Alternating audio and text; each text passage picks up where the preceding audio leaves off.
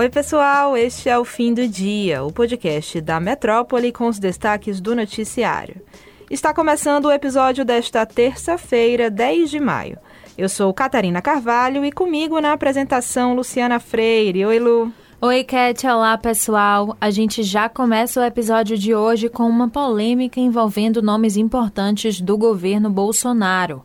Isso porque um inquérito da Polícia Federal aponta que o uso das instituições públicas para buscar informações contra as urnas eletrônicas vem desde 2019 e envolve o general Luiz Eduardo Ramos e a ABIN, que é a Agência Brasileira de Inteligência, atrelada ao Gabinete de Segurança Institucional, que é chefiado pelo também general Augusto Heleno. Essa investigação da PF, relatada pelo ministro Alexandre de Moraes, do STF, foi aberta para apurar a live presidencial de 29 de julho do ano passado.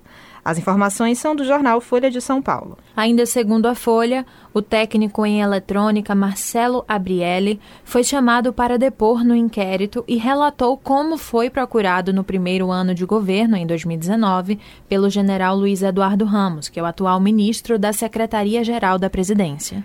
O intuito do contato era convidar Abrielli para participar de uma reunião com o presidente Jair Bolsonaro no Planalto.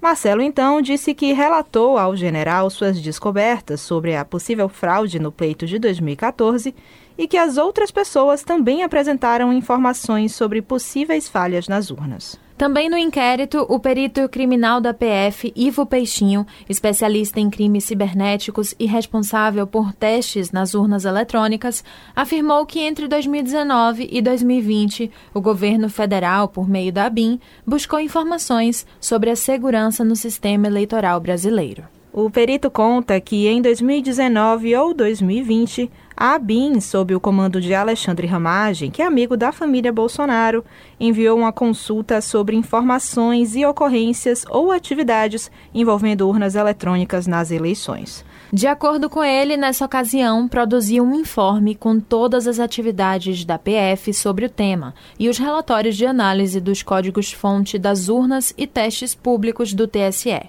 Embora não apontasse para nenhuma possibilidade de fraude, o material produzido nos testes por Peixinho e outros peritos da PF foi utilizado na live presidencial do ministro Anderson Torres, da Justiça.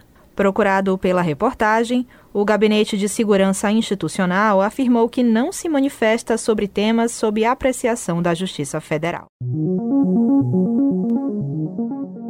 E a pauta continua sendo sobre o sistema eleitoral brasileiro. Nesta terça, o presidente da Câmara dos Deputados, Arthur Lira, defendeu as urnas eletrônicas e disse que o país terá tranquilidade política nas eleições. Durante um evento organizado pelo banco BTG Pactual em Nova York, Lira afirmou que o sistema atual é confiável e que, mesmo precisando de ajustes, é importante manter a tranquilidade política no pleito.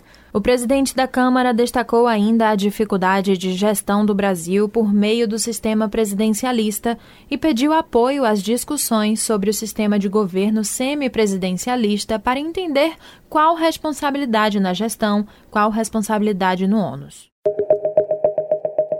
Desde 2015, o uso medicinal da cannabis, que é o nome científico da planta da maconha, foi regulado pela primeira vez pela Agência Nacional de Vigilância Sanitária, Anvisa. Hoje, Mário Kertes conversou com Viviane Sedola, CEO de uma plataforma que atua no auxílio a pacientes que precisam dos medicamentos feitos à base dessa substância. Durante a entrevista, Viviane disse que menos de 1% dos 500 mil médicos com CRM ativo no país conhecem e prescrevem esses medicamentos.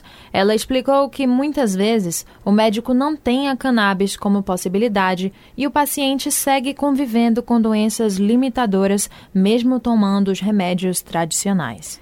E entre as doenças para as quais a cannabis é benéfica estão tratamentos contra a epilepsia, esclerose múltipla, além de evidências de controle de sintomas no tratamento de dores crônicas e de pacientes em tratamento quimioterápico. Quando foi questionada sobre o acesso aos produtos, a fundadora da organização Doutor Cannabis explicou que já existem alguns nas farmácias do país, mas que a impossibilidade de produzir no Brasil torna os produtos caros. Inclusive, desde que foi aprovado o uso medicinal pela Anvisa, um projeto de lei tramita para tentar regulamentar essa produção. Viviane ainda defendeu que a possibilidade de uso da planta não se limitaria aos medicamentos. Nas palavras dela, a cannabis é uma planta extremamente rica, versátil, que poderia ser usada não só para os medicamentos, mas também como um substituto do plástico, já que tem o poder de absorver metais pesados e limpar o solo. Hoje, o desembargador do Tribunal Regional Eleitoral da Bahia, Vicente Oliva Burato, determinou que o pré-candidato ao governo da Bahia, ACM Neto do União Brasil, retire do seu perfil no Instagram uma publicação em que faz uma paródia do famoso funk Desenrola, Bate, Joga de Ladinho. Isso porque o magistrado entendeu que houve propaganda eleitoral antecipada. Exatamente. No post, a pré-campanha de ACM Neto troca a expressão joga de ladinho por vota direitinho. A ação foi ajuizada pelo Partido dos Trabalhadores, o PT, legenda do pré-candidato ao governo Jerônimo Rodrigues. Em sua decisão, o magistrado diz que a postagem evidencia o pedido de voto em favor de Neto, fator que é ainda mais corroborado pela legenda e pela repercussão externada por seus seguidores. Por isso mesmo, o desembargador determinou que a retirada do conteúdo tem que ocorrer em até 12 horas, sob pena de pagamento de multa diária de 5 mil reais. Recentemente, o Metro 1 mostrou que a CM Neto e Jerônimo Rodrigues têm travado uma verdadeira batalha judicial com ações para evitar campanha antecipada. Especialistas em música assumiram a missão quase impossível de escolher o melhor disco brasileiro já lançado na história.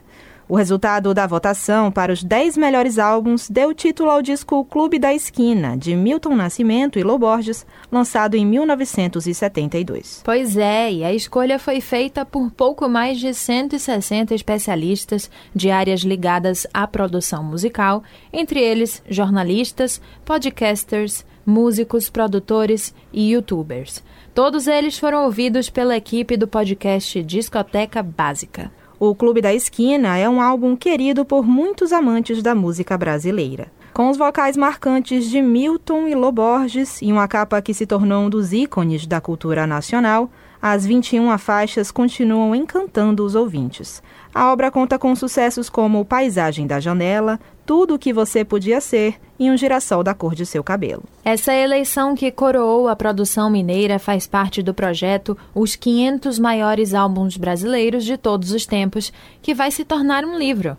A votação dos álbuns foi realizada no ano passado e o resultado final vai ser divulgado na obra. Isso mesmo, e de acordo com os organizadores, o livro vai representar o maior guia já feito sobre a produção discográfica brasileira, tanto por causa do tamanho do corpo votante, quanto pelo número de discos elencados.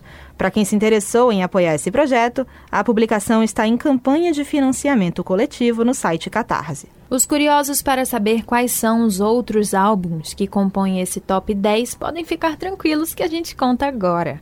Além do registro de Milton Nascimento e Lô Borges, aparecem os discos Acabou Chorare dos Novos Baianos, Chega de Saudade de João Gilberto, Secos e Molhados do grupo de mesmo nome e Construção do cantor Chico Buarque.